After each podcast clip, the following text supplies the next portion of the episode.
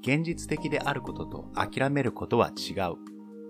謙虚であることと卑屈であることは違う。協調性を持つことと周りに流されるのは違う。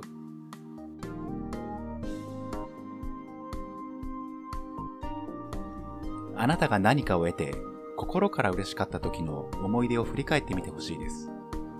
手に入れられるまでの間、楽しくてドキドキして逆に失ってしまう想像に悩まされて不安になってたくさん感情が動いていませんでしたか？いつのタイミングでもあなたはあなた自身の考えで行動を選択していたはずです。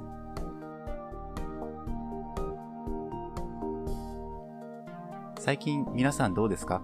感情が動いてますか？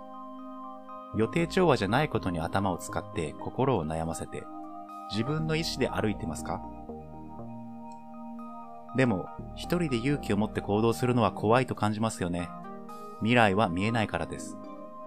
だから、マントラがちょっと先に行ってみてきますね。そして、どんな感じか戻ってきてお話ししますね。その話が面白いと思ったら、今度は一緒に行きましょう。